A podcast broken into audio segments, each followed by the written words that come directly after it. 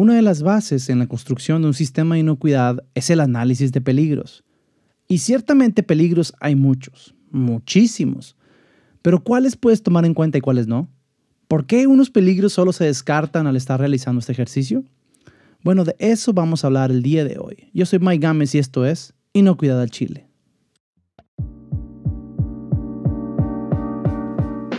Inocuidad al Chile es el espacio en el que hablamos de inocuidad alimentaria, pero en ocasiones hablamos de cuestiones laborales normales y tratamos de buscar respuestas a los problemas que todos enfrentamos. Yo así como tú estoy aprendiendo sobre inocuidad y tratando día con día ser mejor en mi trabajo.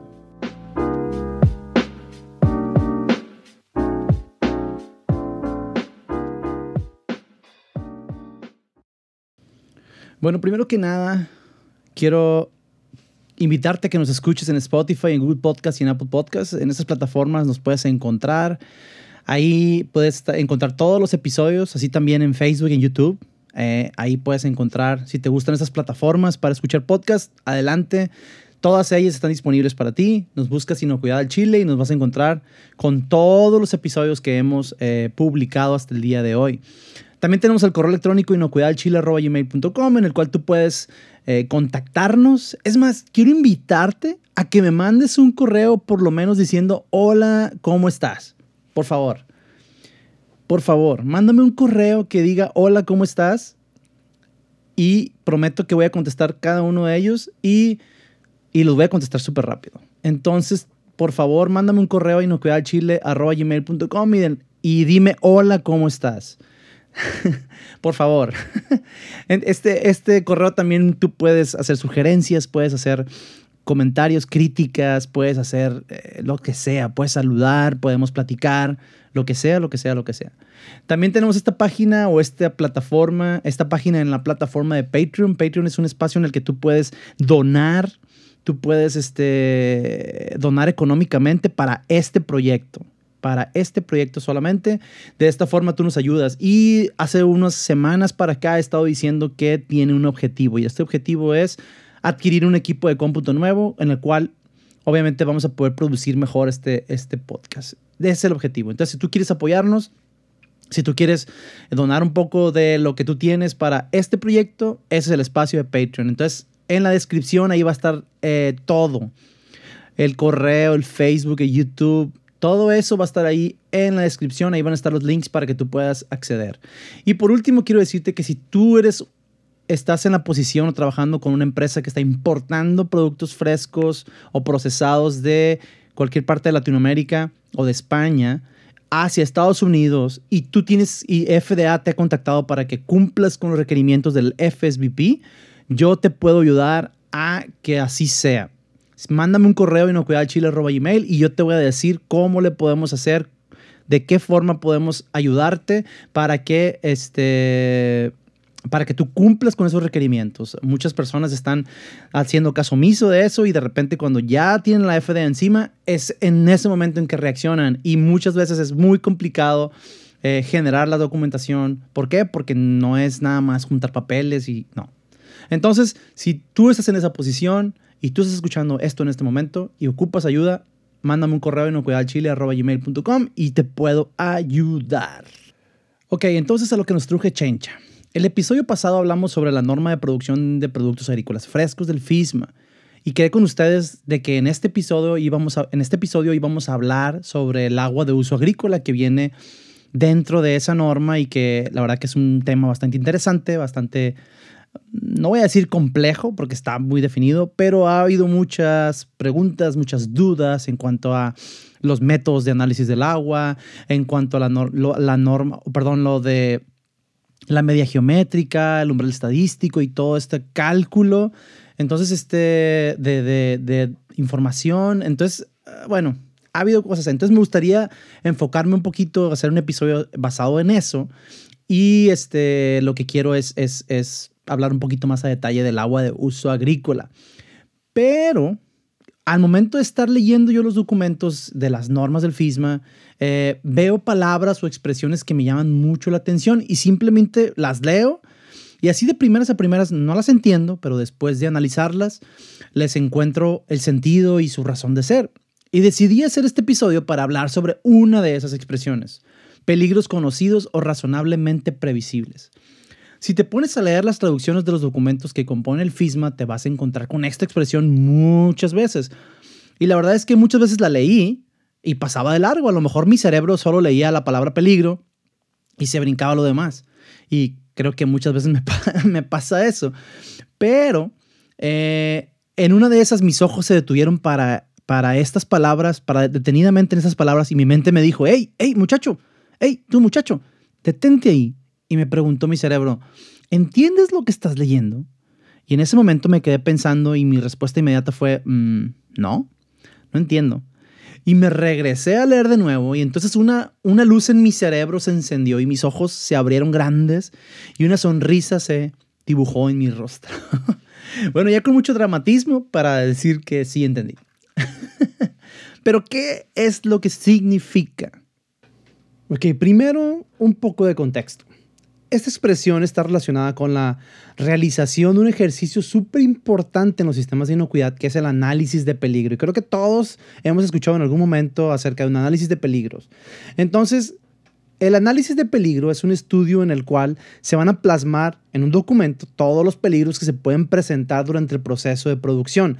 De esta forma puedes planear cómo atacarlos, cómo controlarlos o, cómo manejarlos, cómo, qué puedes hacer con ellos. ¿no? Entonces, entonces eh, sabemos que los peligros se dividen en tres grupos de peligros peligros físicos, peligros químicos y peligros biológicos. Un contexto así rápido.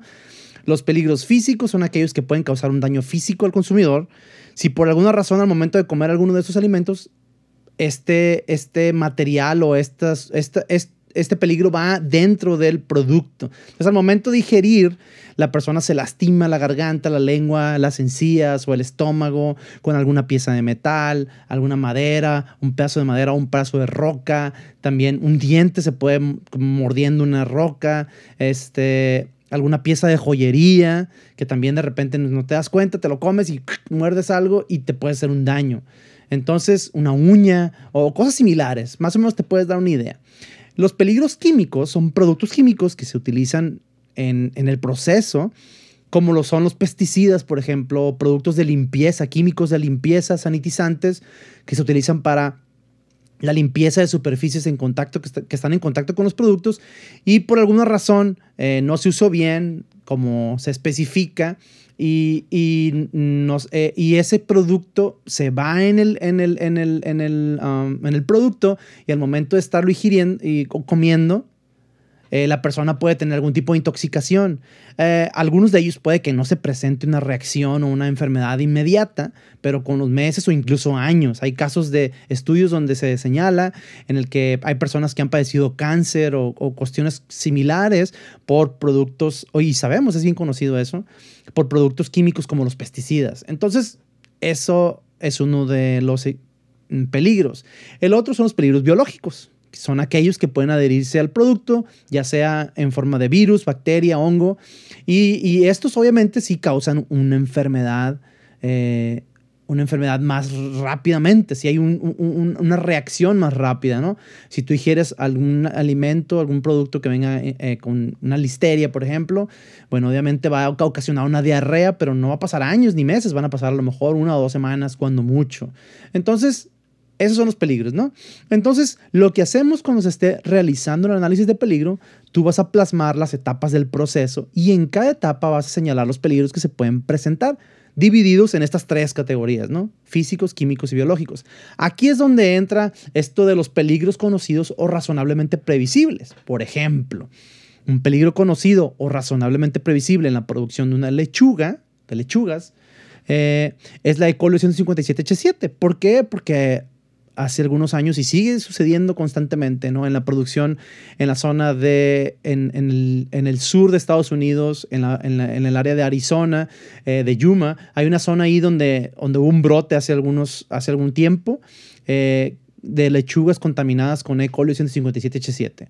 Entonces, ¿qué es? Una bacteria que puede causar grandes daños al ser humano, ¿no? La E. coli 157. ¿Y por qué es un peligro conocido o razonablemente previsible? Porque ya se ha dado el caso que en lechuga se presente este patógeno, como lo mencioné ahorita, ¿no?